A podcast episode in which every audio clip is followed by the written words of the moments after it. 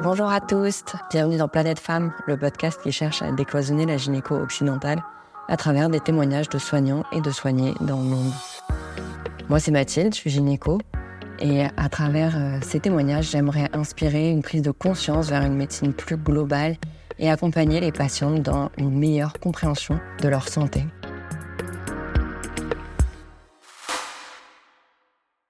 Mon premier épisode parle de mon expérience à Mayotte. En arrivant ici, j'avais beaucoup d'a priori. J'avais eu plein d'informations contradictoires sur l'expérience d'un gynécologue à Mayotte, plus grosse maternité d'Union européenne. Ici, chaque année, plus de 7000 accouchements ont lieu au sein du centre hospitalier de Mayotte, jusqu'à 10 000 dans les maternités périphériques euh, et à domicile. Ce que j'ai vécu va bien au-delà des récits que j'ai pu entendre. Après dix ans d'apprentissage et de pratique de la gynécologie occidentale à Paris, il m'a fallu une bonne dose d'ouverture pour essayer de comprendre l'autre dans sa complexité et son contexte si différent du mien. Un exemple, la religion est très prégnante ici et elle influe énormément sur les décisions des patientes. On m'avait aussi parlé de vieux praticiens qui n'auraient euh, plus leur place euh, nulle part et qu'on laisserait faire un peu n'importe quoi ici. Au contraire, j'ai trouvé ici une équipe jeune avec une volonté de changer les choses et de faire au mieux avec euh, les moyens locaux. Les moyens financiers sont bons en fait, mais malgré tout, euh, l'insécurité sur l'île rend les médecins et autres soignants frileux à la perspective d'une installation euh, longue durée et définitive sur Mayotte. Le manque de praticiens de ville et hospitaliers est visible. Les patientes arrivent souvent en cours de grossesse depuis les Comores aussi, avec euh, parfois une pathologie déjà avancée, et elles bénéficient rarement d'une couverture sociale. Ces femmes vivent dans des conditions parfois difficiles, avec peu de moyens, parfois sans eau, sans électricité. Parcourir l'heure de route qui les sépare de la maternité est souvent semé d'embûches. Tout ceci entraîne des suivis parfois chaotiques avec des complications donc plus fréquentes. Après de mon œil extérieur, j'ai trouvé un remarquable suivi malgré le manque de moyens humains et les difficultés de suivi que les patients peuvent rencontrer. J'ai été désarçonnée beaucoup, agréablement surprise souvent. Dans ce contexte, j'ai interviewé euh, plusieurs personnes. En premier, euh, Sarah, qui est une sage-femme qui intervenait à domicile, euh, deux infirmières des urgences gynécologiques, donc qui voient passer tous les débuts de grossesse, toutes les patientes en âge de procréer qui ont, peuvent avoir des douleurs, etc. Et enfin, Léa Bouy, qui est psychologue en maternité depuis trois ans à Mayotte.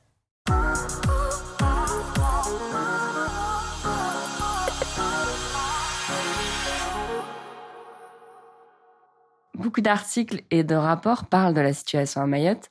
Le problème est bien évidemment complexe et pluriel, mais ce qui ressort est que les femmes sont parmi les premières victimes de la pauvreté sur l'île et donc leur santé. En France, une mort maternelle sur sept survient dans les DOM et le nombre de décès maternels rapportés aux naissances vivantes dans les DOM est quatre fois plus élevé qu'en métropole. 40 versus 9 décès pour 100 000 naissances vivantes. Les conditions de vie et les difficultés de suivi ou à appliquer les conseils des équipes de périnatalité expliquent en partie ce chiffre. Les complications de la grossesse sont également plus fréquentes, comme on peut le lire dans le rapport de périnatalité de 2016. Pour nous parler un peu plus de la vie des femmes euh, à Mayotte, j'ai interrogé Sarah, sage-femme en hospitalisation à domicile. Elle assure entre autres le suivi à domicile de certaines pathologies préexistantes à la grossesse, comme le diabète, très présent dans la population mahoraise, ou les pathologies de la grossesse, euh, le diabète gestationnel, les menaces d'accouchement prématuré, les ruptures prématurées des membranes, etc. Salut Sarah. Salut Mathilde. Tu peux nous en dire plus sur les conditions de vie que tu as pu observer en allant chez les patientes?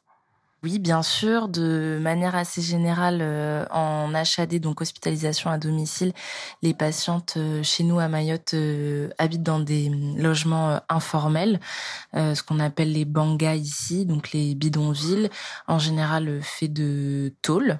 L'accès à l'eau et l'électricité n'est pas fréquent. Donc ça, c'est au niveau des habitations.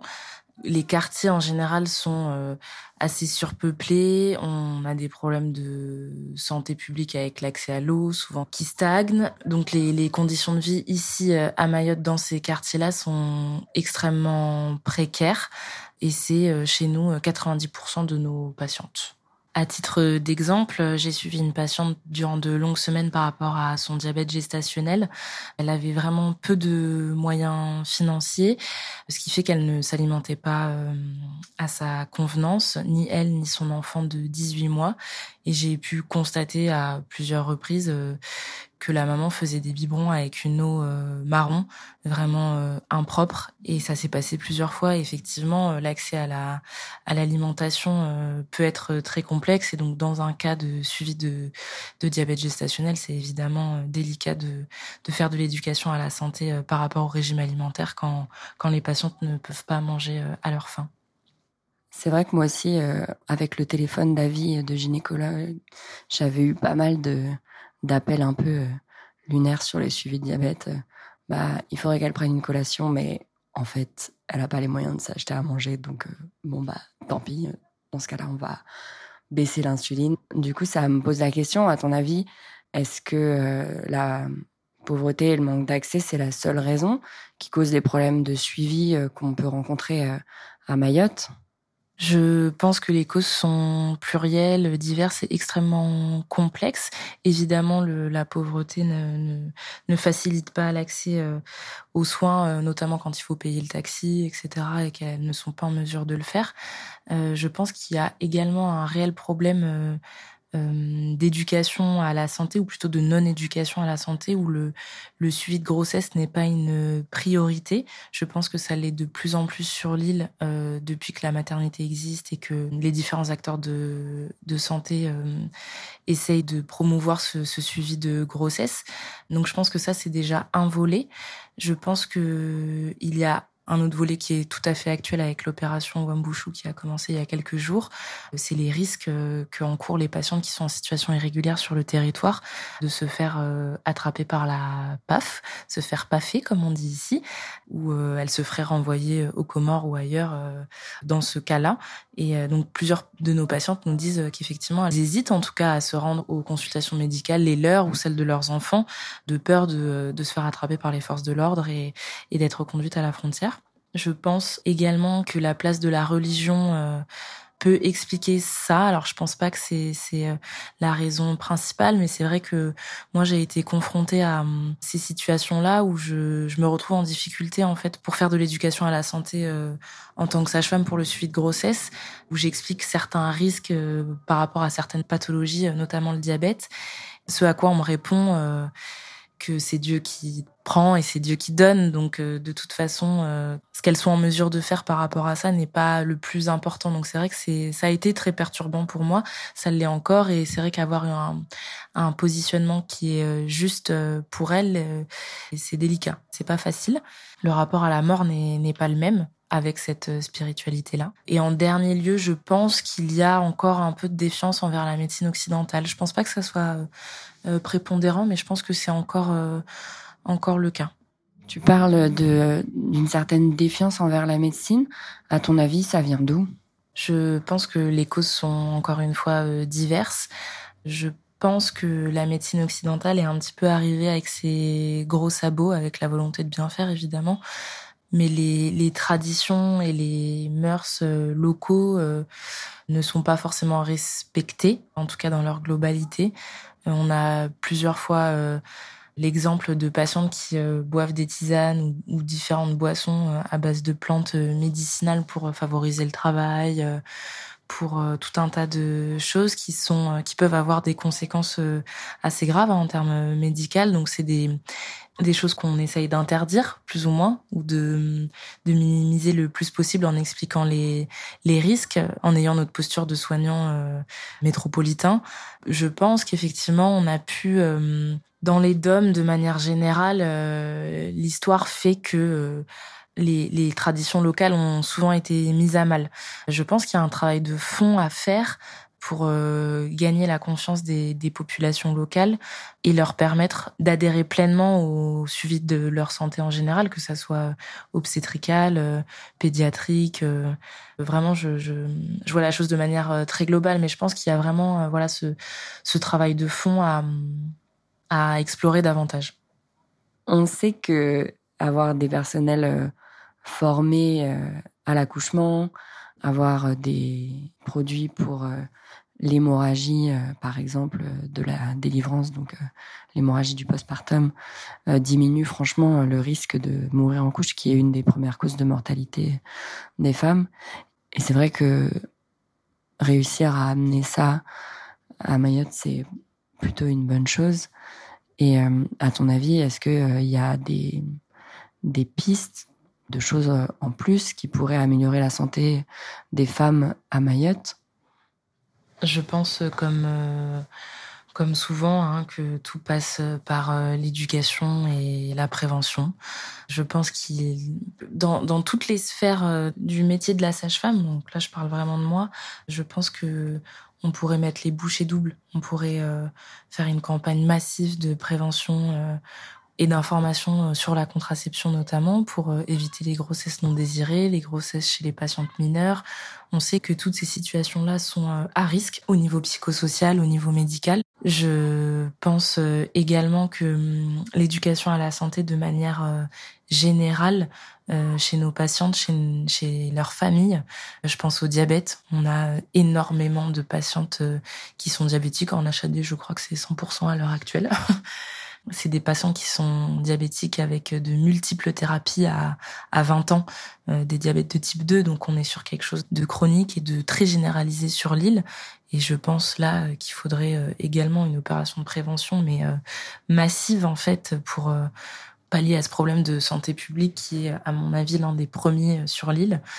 Je pense encore une fois que le manque de personnel hein, n'aide pas sur ça. Si on était euh, X de plus de gynécologues, euh, de sages-femmes, euh, d'infirmières thérapeutiques, on aurait un impact bien plus fort. Et je pense que voilà, la, communication avec ces patientes, avec ces jeunes, euh, ces, femmes en âge de procréer, les, patientes un peu plus âgées chez qui on essaye d'organiser le, dépistage du cancer de col de l'utérus euh, de manière euh, générale, mais on, on, rate encore plein de patientes, plein de familles, plein de villages, malgré les efforts de tout le monde. Hein. Donc je pense effectivement que ça va passer par l'éducation, la prévention, encore, toujours, dans les établissements scolaires. Euh, voilà, je pense que c'est une des réponses euh, les, plus importantes que qu'il faudrait amener sur Mayotte. C'est vrai que c'est difficile en fait pour nous qui avons toujours appris la médecine et le soin de manière occidentale ou centrée et on a le sentiment peut-être d'avoir euh, les connaissances bah, basées sur des études scientifiques donc on a tendance j'imagine à, à mettre ça peut-être au-dessus et en même temps, on a vu les effets délétères de certaines pratiques euh, traditionnelles, malheureusement. Je prends l'exemple d'une patiente qui avait pris une tisane pour euh, aider à une tisane de fausse couche pour aider à expulser une grossesse qui s'était arrêtée et qui a fini avec euh, moins de 2 grammes d'hémoglobine. c'est quasiment incompatible avec la vie. Et en fait, c'est difficile, nous, avec notre regard occidentalo-centrée de, de comprendre que pour elle, c'est aussi important euh, les connaissances ancestrales que nos connaissances, alors que on sait que ça peut être dangereux pour elle. Et enfin, c'est, c'est difficile de se mettre euh, à la place des gens. Et toi, tu, qu'est-ce que tu as ressenti en avec ce heurt en fait entre la formation et cette culture et cette sensibilité qui est si différente euh, de la nôtre? Je crois que je cherche encore ma place en tant que sage-femme euh, formée en Europe qui exerce ici à Mayotte. Euh, j'ai évidemment la volonté de bien faire et d'apporter euh, toutes les informations nécessaires aux patientes pour qu'elles elles soient en mesure de faire des choix éclairés pour leur santé durant la grossesse ou pas, hein, de, manière assez générale, encore une fois. Mais euh, effectivement, je, je, trouve que c'est extrêmement délicat d'aller à l'encontre euh, de leur spiritualité notamment. C'est vrai que j'ai eu plusieurs patientes à qui j'expliquais euh, certains risques qui peuvent être tout à fait gravissimes. Hein. On parle de mort fétale in utero comme un des risques du diabète. Et ce à quoi elle m'a répondu que de toute façon, c'était c'était Dieu qui choisissait. Donc effectivement, j'en ai perdu mes moyens en fait de me dire euh, bah qu'est-ce que moi je réponds euh, à ça? J'ai absolument envie de respecter son euh, sa foi. j'ai envie de faire en sorte qu'elle soit en meilleure santé possible. Donc c'est vrai que trouver cette, euh, ce, ce juste positionnement euh, n'est pas facile, mais je, je crois que c'est essentiel de continuer à faire de l'éducation à la santé de manière euh, globale, en respectant leurs leurs valeurs, leurs mœurs, leurs traditions, mais de toujours, toujours expliquer ce qui, moi, me, me semble aussi tout à fait important au vu de ma formation occidentale. En effet, pas facile de trouver sa place et de pas heurter justement des sensibilités. Moi, j'ai l'impression que les patients plus jeunes qui sont allés à, l'école à Mayotte, il y a moins de barrières de la langue parce qu'en fait ici, je rappelle que la langue euh, finalement la plus parlée c'est le shimaoré. Heureusement, en fait à l'hôpital on a et j'imagine en HAD aussi on a la chance d'avoir euh, des aides-soignantes qui ont une double casquette de d'aide-soignante et de traductrice et qui nous aident énormément pour euh, communiquer avec les femmes. Mais euh, j'ai le sentiment que les, les plus jeunes patientes, il y a pas mal de mineurs enceintes, mais aussi des mineurs qui consultent aux urgences gynécologiques. Et euh, j'ai l'impression qu'elles sont plus sensibilisées justement à, à leur santé, à la santé, euh, à la santé sexuelle. Effectivement, je suis d'accord avec toi. Les, les patientes plus jeunes qui ont pu aller à l'école ou qui parlent français, le contact est évidemment beaucoup plus facile. Donc on arrive en général avec un discours qui est plus, plus simple. En tout cas, l'échange est plus simple. Je pense que ces, ces jeunes patientes, il y a aussi euh, l'émergence des réseaux qui font qu'elles peuvent euh, se renseigner davantage. Je crois qu'il y a un vrai boulot qui est fait ici à Mayotte euh, avec euh, Redeka, donc euh, l'organisme qui organise les dépistages du cancer du col, le réseau Périnate de Mayotte. Je crois qu'on communique beaucoup euh, sur ça. Je pense qu'on arrive à sensibiliser de plus en plus de, de personnes. Je crois que ce canal devient essentiel en fait. Mais effectivement, on n'a pas du tout le même, le même rapport avec des patients d'une quarantaine d'années qui ont accouché dix fois toutes seules ou euh, chez elles, accompagnées avec des, des sages-femmes ou des matrones locales. Hein, mais, euh, mais finalement, euh, elles ont eu dix accouchements qui se sont bien passés. Et nous, on arrive avec un protocole bien ficelé. Et, je peux aussi comprendre que ça les agace. Alors que nous, effectivement, on se dit que ben voilà, c'est une patiente qui arrive, qui va accoucher une onzième fois. Il y a d'autant plus de risques, donc on est encore plus attentif alors qu'effectivement les, plus jeunes patientes, euh, je pense, euh, sont peut-être plus réceptives à ça. Je pense qu'elles sont déjà dans un circuit euh, et dans le parcours de soins depuis peut-être plus longtemps avec la vaccination lors du parcours scolaire, etc. Donc je pense qu'on a plus de facilité avec cette population-là. Et la barrière de la langue est, moindre, donc c'est évidemment nettement plus, simple pour nous, professionnels de santé, de nous expliquer, de nous faire comprendre.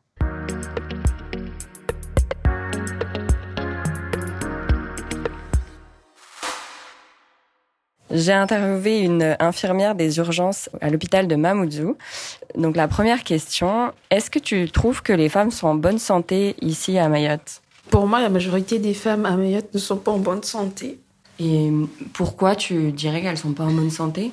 Parce qu'en fait, on peut, on peut le, le voir euh, par rapport euh, à l'obésité, le diabète qui est très, très, très, très présent à Mayotte parce que en fait les dames, je pense qu'ils ont besoin de plus de prévention, d'éducation pour qu'ils se prennent en main en fait par rapport à l'alimentation à Mayotte qui est pas très très euh, équilibrée. Et euh, beaucoup de dames sont en difficulté financière. Donc euh, en fait ils mangent ce qu'ils ce qu'ils ont à portée de main. Donc la majorité du temps ils mangent n'importe quoi pour pour vivre ou survivre. Donc, euh, potentiellement, une possibilité d'amélioration, ce serait euh, d'améliorer euh, bah, l'agriculture sur Mayotte, d'améliorer déjà l'alimentation et la prévention, l'éducation, par exemple dans les écoles, des choses comme ça? Oui, je dirais plus la prévention. Par exemple, nous, les personnels de santé, plus faire de, de prévention par rapport à l'alimentation, par rapport au sucre, aux boissons, parce qu'à Mayotte, on boit beaucoup de boissons sucrées. Par exemple, une femme, une journée, peut boire euh, allez, euh, un litre de coca toute seule. Euh, pas boire de l'eau du tout, du tout, et boire que du coca, et boire que de, des boissons vraiment gazeuses et sucrées. Au niveau de la santé mentale, tu trouves que les dames, elles, elles arrivent à parler des événements durs qui peuvent arriver, etc. Alors, par rapport à la santé euh, mentale à Mayotte, c'est très très compliqué parce que beaucoup de femmes, n'en parlent pas. Ils gardent pour eux et c'est rarement, rarement qu'ils en parlent. Je dirais c'est plus la culture mahoraise qui fait que les femmes, elles gardent tout en soi. Jamais elles parlent et quand elles parlent, tu, tu te rends compte qu'il y a vraiment des choses enfuies en eux et euh, oui, ça reste compliqué. La santé mentale aussi. Mhm.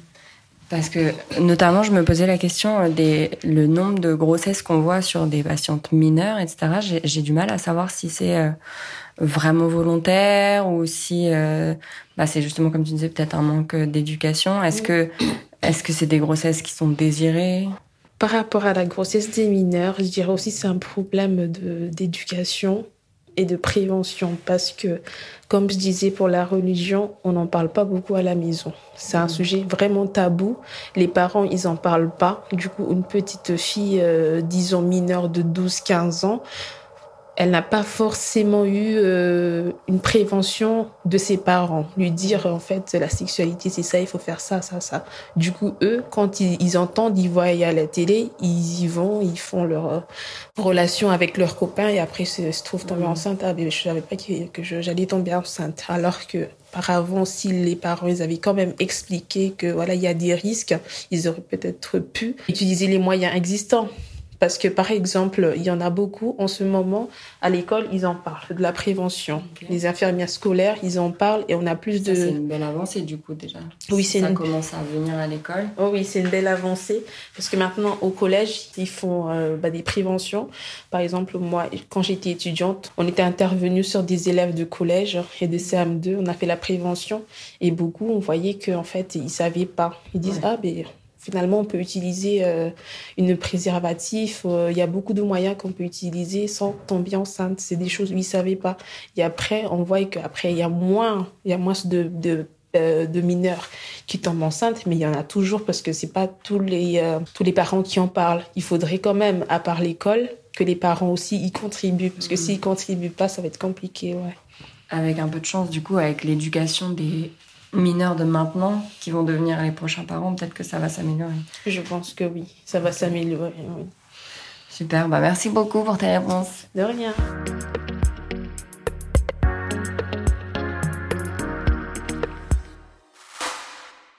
Je suis avec euh, Ali Adjumati, infirmière euh, aux urgences et en chirurgie gynécologique.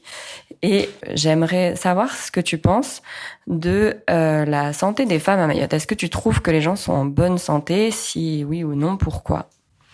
Alors, personnellement, je, suis quand même partagée parce que ça dépend de plusieurs facteurs. Majoritairement, il y a les Mahoraises qui sont bien intégrées, c'est-à-dire qui ont un emploi, qui ont la sécurité sociale, qui ont des revenus qui, elles, majoritairement, sont en bonne santé parce qu'elles peuvent bénéficier des soins qu'il faut, au moins il faut.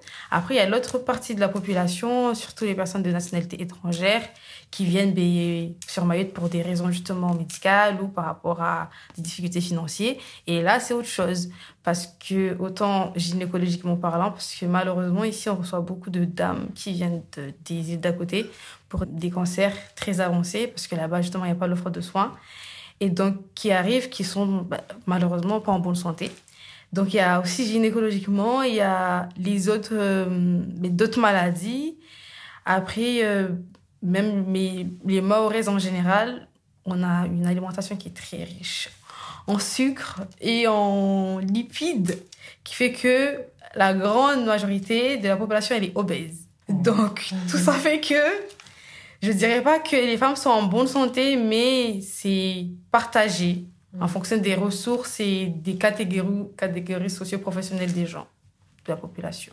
Et qu'est-ce que tu penses euh, du coup qu'on pourrait faire pour euh, améliorer globalement la santé des femmes à Mayotte? Là tout de suite, je n'aurai pas de réponse exacte, mais je crois que passer par la prévention énormément parce que là, beaucoup plus de personnes pratiquent le sport. Il y a beaucoup de personnes qui marchent même le week-end ou euh, pendant enfin les après-midi quand on passe au bord des routes il y a des dames qui marchent les organiser disons les fitness les fitness géants pardon euh, en collaboration avec l'hôpital les CCAS euh, avec les coachs sportifs c'est des choses qui peuvent de temps en temps qu'on peut organiser moi dans mon exemple je viens de Tsimkora on a la maison des familles Et eux, ils font des randonnées par mois ou tous les deux mois, ils font des randonnées, les parents avec les enfants. On tisse les liens. Il y a plusieurs générations qui se rencontrent, mais tout en pratiquant du sport. Et donc, tout ça, ça peut passer aussi par l'alimentation ou ben, justement ce genre de structure. Ils peuvent faire des activités cuisine avec différents professionnels, euh, pas forcément des personnes qui cuisinent, hein, mais des personnes que chacun peut ramener un peu de son de son travail, de ses compétences. On peut se baser sur des sur des outils où on peut euh, créer des menus équilibrés où on plus ou moins, même si c'est un petit geste, mais sur le long terme, ça peut avoir son effet. On parlait avec euh, ta collègue de la, un peu de la santé sexuelle. Moi, je trouve que c'est très bien qu'il y ait euh, déjà une, euh, une IFSI maintenant. Ça fait quelques années maintenant, je crois, qu'il y a ça. Et donc, c'est vrai que maintenant, il y a pas mal d'infirmières qui sont mahoraises et qui, du coup, peuvent faire de la prévention. Est-ce que c'est un programme qui existe, ça, de aller faire de la prévention sur bah, la santé, l'alimentation, la sexualité dans les collèges, les écoles? Personnellement, je sais pas. Je sais pas si peut-être le répément, ils peuvent le faire. Mais nous, en étant à l'IFSI, moi, je sais qu'en deuxième année, on avait euh, le service sanitaire. Et du coup, il y avait plusieurs thèmes, dont la santé sexuelle, l'alimentation. Et moi, par exemple, je travaille sur la santé sexuelle. Et donc, on avait pu intervenir, on était un groupe de trois, dans des classes de CM1, CM2, où on a parlé justement de la santé sexuelle, de l'importance de, de la santé, du consentement donc, euh, tout, enfin, ils sont pas quand même petits, mais ils comprennent plus ou moins le corps humain, les développements, ce qui change et l'importance que chacun respecte le corps de l'autre. Mais pour ce qui est des adultes, je sais pas si ça se fait au REPEMA ou à la PMI, euh, s'il y a des professionnels qui interviennent. Eh ben, merci beaucoup.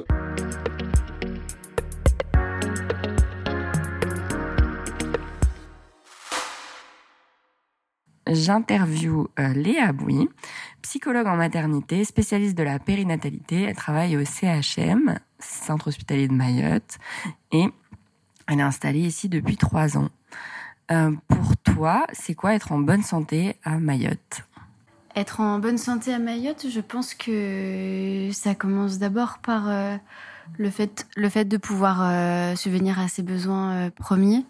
Donc je pense être en bonne santé, ça va être déjà avoir la possibilité de se nourrir euh, quotidiennement, mais euh, d'avoir accès à, à, de l'eau potable, mais euh, aussi d'avoir accès à des soignants de proximité.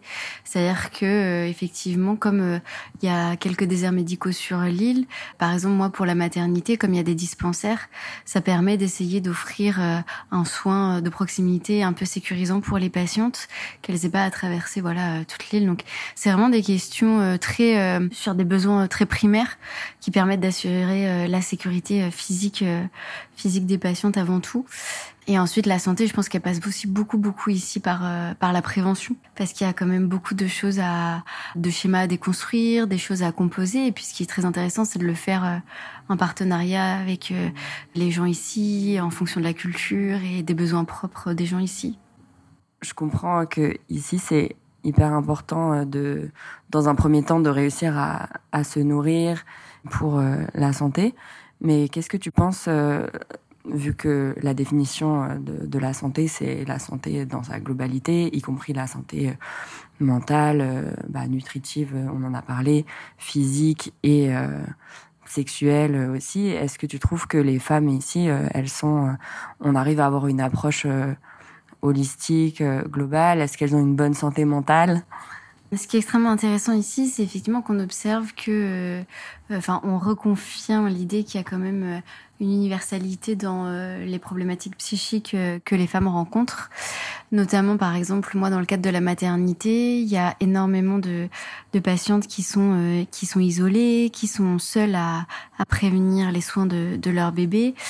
Elles sont aussi très vulnérables parce que elles sont préoccupées aussi par la, essayer de répondre à des besoins primaires pour leur enfant.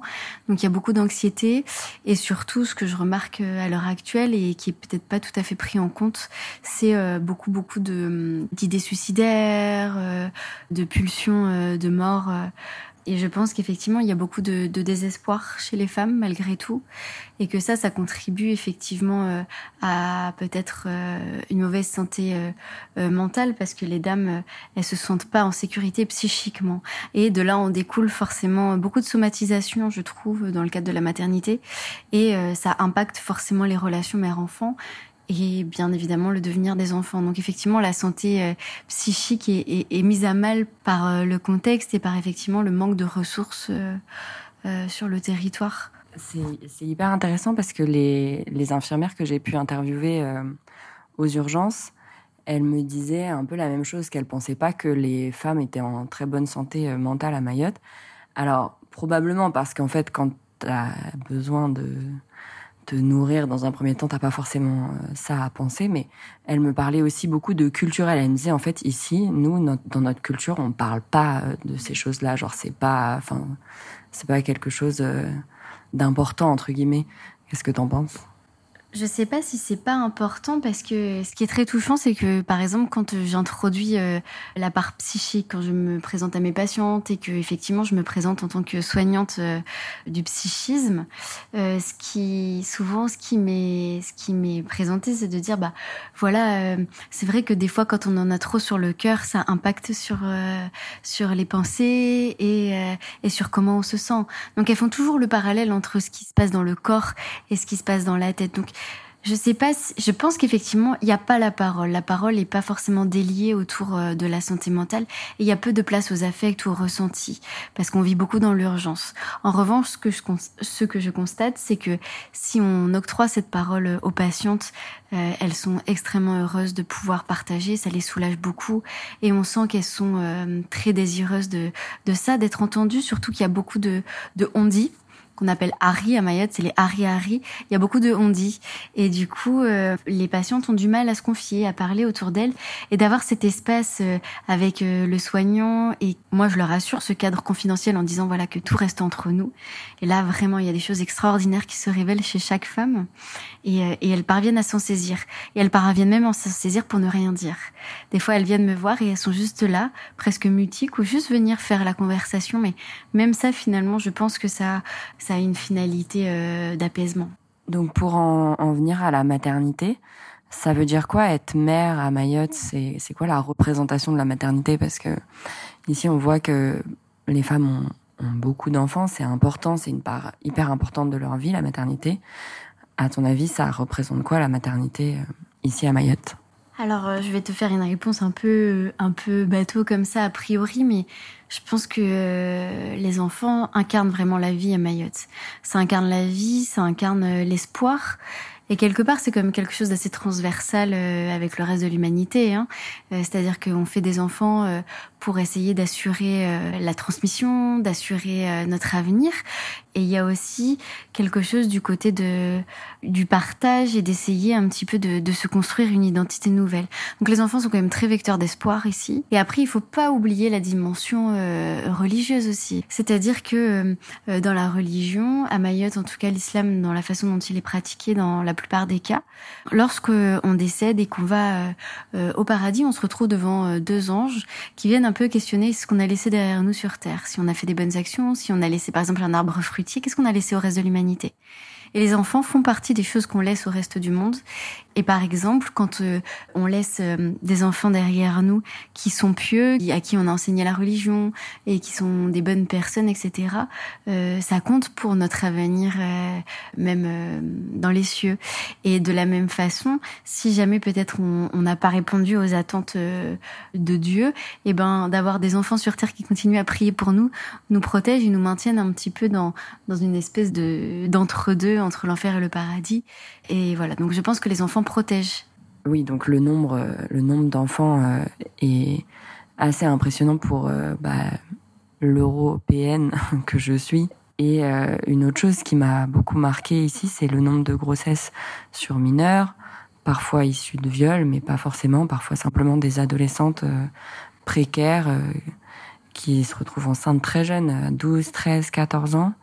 Ça m'a beaucoup interrogée d'ailleurs sur mes propres projections sur l'autre, parce que bah, en tant que féministe blanche, j'ai l'impression que les enfants, c'est quand tu es très jeune, c'est une entrave pour euh, un accès euh, à l'éducation, à la les hautes études entre guillemets, enfin même le juste le post-bac en fait, euh, le, même le bac tout simplement ou n'importe quelle quelles études, mais ça c'est de découvrir cet autre et de me dire est-ce que c'est moi qui fais ces projections ou est-ce que euh, ici les jeunes femmes elles, rêvent d'une maison remplie d'enfants avec des enfants très jeunes, ou est-ce que il y en a ou une majorité ou une minorité qui veulent s'émanciper de ça, qui veulent s'éduquer pour éviter ces grossesses trop jeunes, ou est-ce qu'au contraire, elles veulent plutôt se réapproprier la maternité?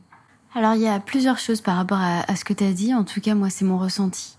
En fait, euh, déjà pour euh, poser un petit peu les, les, bases de ça, quand euh, je suis arrivée à Mayotte, à la maternité, il y avait très peu de choses qui avaient pu être mises en place vis-à-vis des mineurs. Et c'est vrai que au vu du nombre important de, de mineurs, de jeunes qui venaient accoucher, vraiment une priorité, ça a été de sécuriser ce parcours, parce que c'est des patients qui sont d'autant plus vulnérables. Pour avoir un peu des chiffres, là où on a 1,5 d'accouchements de jeunes femmes mineures en métropole, il y en a 5% à Mayotte.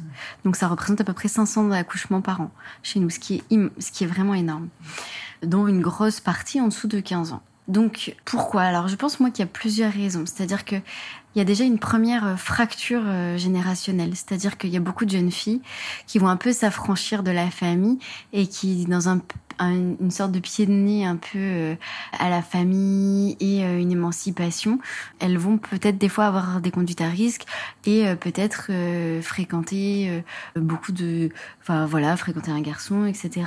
Et en fait, comme il y a beaucoup de tabous autour de la sexualité, la problématique actuelle, c'est qu'il n'y a pas de prévention. Il y a pas, c'est pas parler en famille et qu'en fait, ça vient vraiment faire exploser la cellule familiale quand il y a grossesse, parce que quand il y a grossesse, il y a acte sexuel et que soit la fille, elle remet un peu en question les liens à ses parents, soit elle se fait mettre à la porte, soit elle est acceptée. Et finalement, en fait, ce qu'on observe beaucoup, c'est que c'est euh, l'entourage qui prend en charge le bébé. Alors effectivement, comme c'est pas du tout la même dynamique familiale, finalement le bébé il représente moins une impasse parce que effectivement euh, la jeune fille elle va pouvoir peut-être retourner à l'école, etc. En revanche, on sait parfaitement qu'une jeune fille qui a eu un bébé va moins avoir la possibilité d'être scolarisée. Souvent, elle se retrouve déscolarisée parce qu'il y a un manque de communication parfois euh, avec les partenaires euh, scolaires, etc. Et je crois aussi que malgré tout, il y a aussi cette euh, dimension un peu d'errance où les jeunes sont beaucoup de, dehors. À Mayotte, on observe beaucoup de euh, d'agressivité, de violence euh, chez les jeunes hommes. Et, je crois que finalement, le penchant féminin, ça va être le recours un petit peu à une sexualité qui peut conduire à, à des grossesses et sans contraception, etc. Tout ça, ça s'exacerbe. Aussi, ce qui est très important, c'est qu'il y a peu de connaissances du, du corps, d'éducation à la sexualité. Donc, effectivement, il y a des choses hein, de campagne de prévention qui sont menées dans les milieux scolaires, mais en étant moi donc en, orthogénie, donc service d'avortement, je rencontre systématiquement toutes les mineures euh, qui demandent un avortement. Et ce que j'observe beaucoup, c'est qu'en fait, elles connaissent pas leur corps, elles savent pas comment ça fonctionne, même se représenter l'acte sexuel et euh, l'idée que euh, il puisse y avoir un bébé dans le ventre, ce que ça représente, les changements que ça représente, on sent vraiment qu'il y y a un néant dans, dans les connaissances et pas que du fait effectivement d'un jeune âge ou d'une immaturité certaine, c'est vraiment quelque chose d'une méconnaissance de son corps et avec aussi beaucoup de représentations euh, néfastes sur euh, la contraception, etc., comme quelque chose qui viendrait un peu attaquer la maternité, qui empêcherait euh, d'avoir des bébés plus tard, etc. Et tout plein de choses qui sont très très difficiles à déconstruire parce que c'est des croyances populaires très ancrées et qui du coup nous, nous mettent beaucoup en difficulté dans la prévention, dans la accompagnement à la contraception, etc. Et on essuie beaucoup, beaucoup de refus sur la contraception du fait d'une méfiance, en fait. Et du coup, cette euh, méfiance, à ton avis, elle vient de principalement de la religion ou de la culture ou un peu des deux? Il y a sûrement un peu quelque chose de, un peu de, de, religieux parce que, en tout cas, dans les représentations familiales, je dis pas que c'est la religion qui fait ça, mais dans l'interprétation, effectivement, une jeune fille qui a recours à la contraception, comme en métropole, hein, par ailleurs, euh, ça veut dire qu'elle a une sexualité. Donc, euh, accepter qu'une jeune fille ait une contraception, c'est accepter sa sexualité.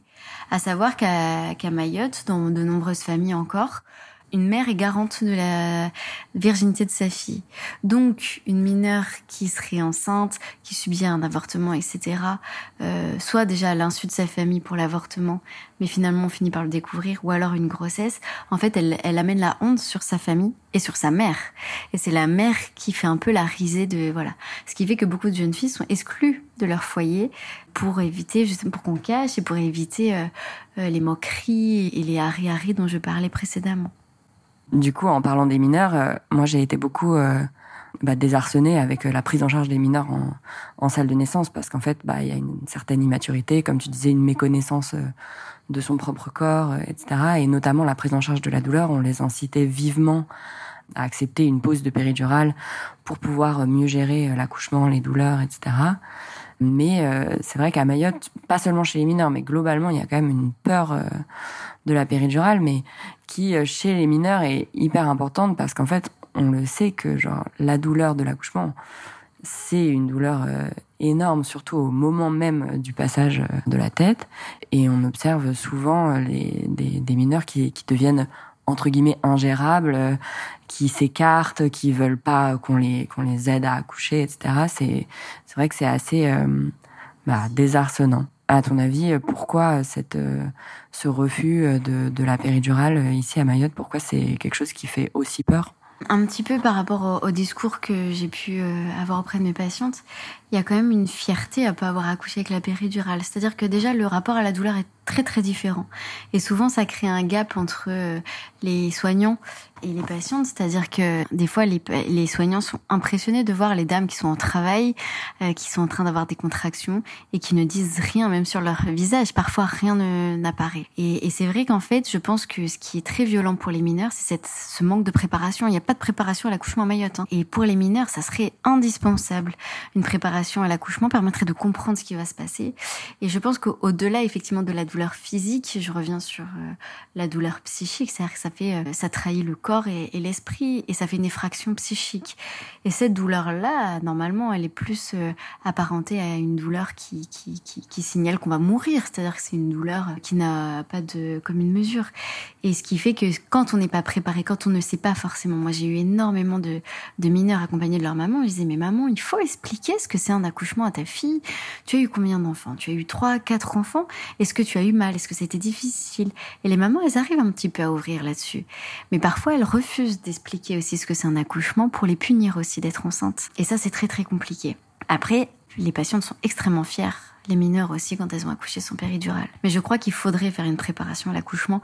Il faudrait les aider à se préparer parce que ce qu'on se représente psychiquement permet de mieux l'appréhender dans le corps. Et effectivement, pouvoir peut-être même faire des staffs pour essayer de voir comment on peut proposer précocement la péri, bien expliquer parce qu'une fois qu'on propose la péri, les patientes elles sont affolées. Il y a aussi beaucoup de de de, de, de on dit par rapport à ça. C'est vrai qu'on rencontre euh, ce, problème euh, aussi de, peur par rapport à la, la césarienne, par exemple.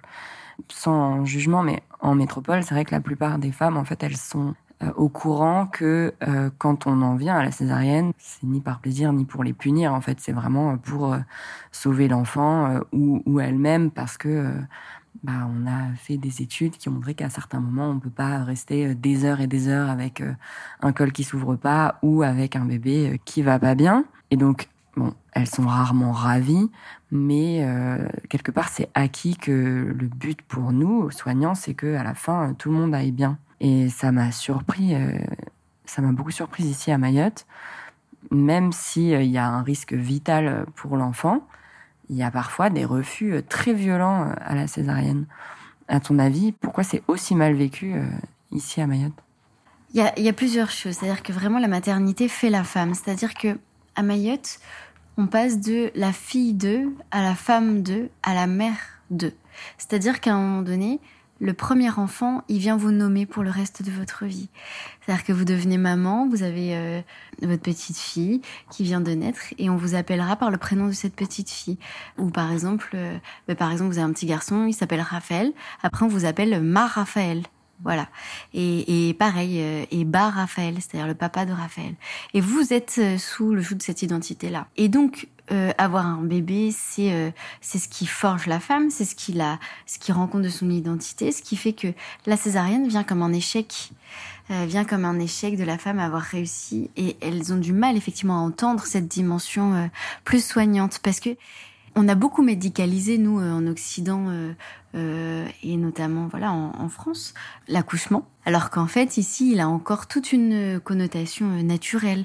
Enfin, il est toujours pris dans quelque chose de très très naturel. Donc c'est-à-dire euh, pas forcément à l'hôpital, pas forcément voilà. Donc cette tendance est en train de changer parce que beaucoup de femmes viennent accoucher à l'hôpital. C'est ce qu'elles cherchent, c'est la sécurité de cet espace-là, mais sans forcément toujours comprendre tous les enjeux parce qu'effectivement, comme ce que je disais tout à l'heure aussi pour la péridurale, il n'y a pas de préparation à l'accouchement et il y a peu d'indications qui sont faites. Donc la seule chose qui reste, c'est la rumeur la rumeur de la voisine à qui on a fait la césarienne, ça s'est pas bien passé, mais qu'en fait le bébé il allait bien, avec des fois un manque de compréhension entre la violence de ce qui est vécu et puis finalement l'état général de tout le monde. Et après, malgré tout aussi, et ça malheureusement, les soignants n'ont pas toujours euh, le temps de revenir expliquer ce qui s'est passé à la dame. Et des fois, je pense qu'effectivement, la violence de la césarienne pourrait être apaisée par, euh, par un mot, par une explication, pour mettre du sens. Et le manque de sens sur le geste le rend violent et, euh, et devient effrayant. Bah, c'est vrai qu'en tant que soignant, on a toujours euh, envie de bien faire, mais on peut, euh, malgré soi, être euh, en effet d'une grande violence avec les patients, même si on, a toujours envie de bien faire, entre guillemets. Mais c'est cette rencontre, en fait, entre médecine occidentale, comme tu dis, des accouchements très médicalisés, etc., versus un patient où euh, tout le monde a toujours euh, bien accouché euh, finalement dans sa famille.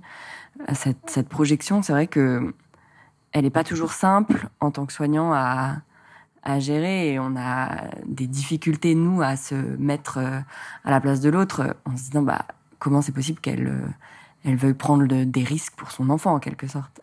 En fait, ce qui est très compliqué, c'est que peu de soignants ont accès à une formation euh, sur euh, les représentations culturelles euh, des patients vis-à-vis de, de toutes les pathologies, de la maternité, etc. La maternité n'est pas une pathologie, hein, mais voilà.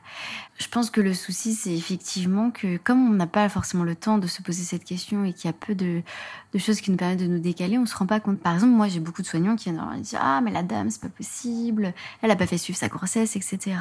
Mais sauf qu'en fait, on sait pas forcément qu'à Mayotte, la grossesse, on en parle très très tardivement pour protéger son bébé du mauvais œil, ce qui conduit un petit peu à effectivement des fractures entre euh, le soignant et, euh, et le soigné, comme par exemple quand un bébé euh, et euh, à des grosses malformations. On sait qu'il risque de pas survivre à l'accouchement ni en postpartum et qu'il risque même de peut-être pas pouvoir aller au bout de la grossesse. On fait des propositions, voilà, d'interrompre des grossesses, etc. Et les patientes souvent refusent, ce qui fait grande violence euh, aux soignants. Et souvent les patientes, ce qu'elles disent, c'est effectivement, bah, Dieu me l'a donné, Dieu veut me le reprendre, mais c'est à moi de décider. Et souvent c'est très très compliqué. Vous dites mais madame, vous vous rendez pas compte, ce bébé il va mourir, etc. Sauf qu'en fait pour la dame, ce bébé, il, doit être accueilli pour ce qu'il est et ce qu'on lui a donné. Et pour la mission de cette femme, c'est souvent d'accompagner le bébé jusqu'au bout et euh, de pouvoir peut-être éventuellement avoir peut-être finalement que le divin intervienne aussi euh, par ailleurs à d'autres moments et vienne sauver ça. Et, et je pense qu'effectivement, quand on passe à côté de ces croyances-là, on passe à côté de la rencontre avec nos patients. Et des fois, ce qui fait qu'on a moins de moins de moins de facilité à composer avec la réalité de ce qu'il est et qu'on arrive moins un petit peu à trouver de fondement à nos recommandations parce qu'en fait, ils sont extrêmement loin des représentations culturelles. Et il y a des il y a des passages à trouver il faut trouver ces parce qu'en fait, c'est possible. Il faut juste écouter nos patients, euh, entendre pourquoi ça les inquiète. Moi, je sais que parfois, j'ai eu une patiente, une fois, on dit, mais Léa, là, la dame, il faut qu'elle reste allongée, euh, elle va devoir être césarisée, euh, mais elle veut pas rester, elle veut partir, etc. Va la voir, toi je dis, bah, effectivement, le psychologue qui arrive un petit peu en dernier recours, je me dis, mais qu'est-ce que, qu'est-ce qui se passe autour de cette situation? Donc, je rencontre cette dame et en fait, je comprends que cette dame, en fait, elle a déjà euh, quatre enfants, dont trois qui sont seuls au domicile parce qu'elle est isolée et un qui a été hospitalisé euh, dans les grands brûlés et qu'en fait, effectivement, le bébé qu'elle a dans le ventre euh, n'est pas une préoccupation dans l'urgence parce qu'elle est déjà préoccupée par les enfants à l'extérieur. Et le grand isolement des femmes, etc. et la conception du bébé in utero et de l'enfant, de l'enfant vivant, est totalement différente et que du coup il faut entendre nos patientes, il faut comprendre qu'est-ce que ça implique pour elles de rester là et ce qui des fois est très très loin des préoccupations qu'on retrouve chez nos patientes en métropole. C'est super intéressant, merci beaucoup. Une dernière euh, question. Euh, qu'est-ce que tu aimerais voir changer, évoluer dans les prochaines années à Mayotte? Je pense que ce qui va être primordial pour que les choses puisse, enfin, qu'on puisse essayer de faire avancer les choses du bon côté. Surtout pour ma part, euh, du coup, dans la santé mentale, je parlais de, de ma place. Je pense qu'effectivement, il faut absolument qu'il y ait énormément de, de, prévention et ça portera beaucoup sur les jeunes. Et effectivement, euh, ces jeunes mamans en devenir qui sont très vulnérables de par euh, leur jeune âge, de par leur précarité, des fois la déscolarisation, mais aussi la violence dont elles peuvent être victimes dans l'entourage, etc font que euh, effectivement ça, ça, précarise euh, les bébés de demain et euh, les jeunes gens de demain qui effectivement prendront la relève. Et je pense qu'il faut donc beaucoup de prévention. Et moi, j'aimerais effectivement qu'il y ait beaucoup plus de préoccupation pour ce qui se passe dans la tête des femmes, dans la relation à leur bébé, et que parfois ça tient pas à grand chose et que et des fois on oublie on oublie un peu à Mayotte parce qu'on est très pressé par le temps, c'est vrai, mais que des fois le temps il se trouve dans des petites choses de ça va madame, est-ce que vous avez est-ce que l'accouchement s'est bien passé? Est-ce que madame vous avez compris pourquoi votre bébé il est en réanéonate? Ou est-ce que vous avez compris pourquoi vous avez vu voilà, c'est un temps qu'on prend en métropole et à Mayotte, on, on a moins ce, ce, réflexe, on arrive moins à prendre ce, ce temps-là, alors qu'on sait que c'est que, c'est quand même euh, décisif pour la suite de la relation mère-bébé. Et par ailleurs, essayer un petit peu de comprendre la femme dans dans tout son dans tout son parcours et qu'on arrête d'être effrayé par la précarité parce que c'est pas la précarité qui fait la, la détresse toujours. Il y a plein de choses qui rentrent en ligne de compte et je pense qu'il faut aussi voilà qu'on soit un peu plus euh, sensible et sensibilisé à la réalité de ce que vivent ces personnes, mais aussi à leurs croyances, à leurs représentations, et qu'en respectant ça, en composant avec ça, on arrivera toujours mieux à, à soigner les gens en fait, parce qu'on parle de santé, on parle du soin, et la santé de la femme, elle partira aussi de, de cette écoute-là, des préoccupations réelles des femmes. Et quand on se demandera euh, effectivement de quoi elles ont besoin, et moi, par exemple, on me dit oui, mais la dame là, elle va sortir, elle va allaiter, tout va très bien se passer, etc. Mais c'est faux, c'est faux parce qu'en fait, on part du principe que la femme, elle va être entourée, qu'elle va avoir toute sa famille, etc. Même Mayotte, on est tous de passage, que ce soit les personnes qui viennent euh, des Comores, que ce soit les Maoris euh, qui ont leur famille qui partent en métropole, que ce soit euh, les métropolitains qui viennent ici de passage pour travailler, etc. Eh ben, on est tous de passage, ce qui fait qu'on est tous un petit peu éparpillés, qu'il y a peu de points d'ancrage et que des fois, je pense que ça fait que le, le, le soin se dégrade et que et que les femmes, par exemple, je parlais de l'allaitement, bah oui, elles vont sortir, mais en fait, elles vont être seules. Elles vont être seules parce que la famille est pas forcément là. Donc, je pense qu'il faut aussi créer des groupes, des groupes de parole, des espaces pour les femmes, et que la santé de la femme passera par euh, de la transmission, de femme à femme, de transmission dans la langue maternelle, transmission en tenant compte de la réalité culturelle de ces femmes-là, de leurs préoccupations réelles, qui soient pas calquées sur euh, des modèles, euh, euh, voilà. Et puis qu'on arrête de, de penser qu'on sait pour les femmes, parce qu'en fait les femmes savent, et il faut juste soutenir ça pour qu'elles se révèlent euh, en tant que femme et en tant que, que mère, etc. Voilà ce que j'aurais à dire. Merci beaucoup de t'intéresser à, à, la santé de la femme à Mayotte. Je crois que c'est une question primordiale et que prendre soin des femmes à Mayotte, ce sera aussi une des clés pour euh, que, cette, que cette île prenne euh, le bon vent. Merci beaucoup. Pour conclure, je dirais qu'à Mayotte, une jeune génération de soignants est prête pour essayer d'améliorer le futur de la santé des femmes dans sa globalité notamment euh, les étudiants infirmiers qui, euh, pendant leurs études, vont dans les lycées pour euh, parler de l'alimentation, des risques notamment liés à une alimentation trop sucrée comme le diabète, dont on a pu parler dans cet épisode, la sexualité et la contraception qui, dans l'éducation, malheureusement souffrent encore beaucoup trop de barrières religieuses et culturelles, et la santé en général pour lesquelles il existe très clairement un manque de connaissances, un manque de, de prévention, et tout ça passera par ce genre d'initiative d'aller parler dans les collèges, dans les lycées. Et euh, ça, ça passera par une transmission et un échange culturel et transgénérationnel pour lesquels il est évidemment primordial d'allouer des moyens. Et de préférence sans biais néocolonialiste, comme on a pu entendre le gérant de l'Agence régionale de santé parler de, stérilisation définitive. Pour assurer en pratique, c'est pas du tout euh, ce qui est fait. En fait, c'est un geste qui nécessite un consentement euh, renouvelé quatre mois après et euh, il n'est en aucun cas question en pratique de euh, le proposer plus facilement aux femmes à Mayotte sous prétexte qu'elles ont beaucoup d'enfants dans des conditions précaires. C'est un double standard euh, de la difficulté de l'obtenir en Europe euh, par rapport à la soi-disant facilité euh, de le proposer à Mayotte euh, qui est insupportable. Une autre chose qui, pour moi, faciliterait l'accès à la santé, ça pourrait être de faciliter l'accès aux études médicales pour les gens sur l'île. Parce qu'en fait, comme il n'y a pas de fac à Mayotte, bah, c'est compliqué. Il faut aller à La Réunion ou en métropole, il faut avoir les moyens. Enfin, donc, euh, sûr que l'équipe paramédicale est constituée majoritairement de Marais, mais on ne peut pas en dire autant de l'équipe médicale et euh, probablement que ça peut nuire à, la confiance euh, dans l'équipe. Pour moi, c'est sûr que une augmentation de la quantité de médecins maorais pourrait améliorer également la confiance des soignés envers les soignants. Je vous remercie de nous avoir écoutés. J'espère que l'épisode vous a plu. C'est un premier. Si vous avez des questions, envie de discuter, je vous attends sur la page Instagram de Planète Femme. À bientôt!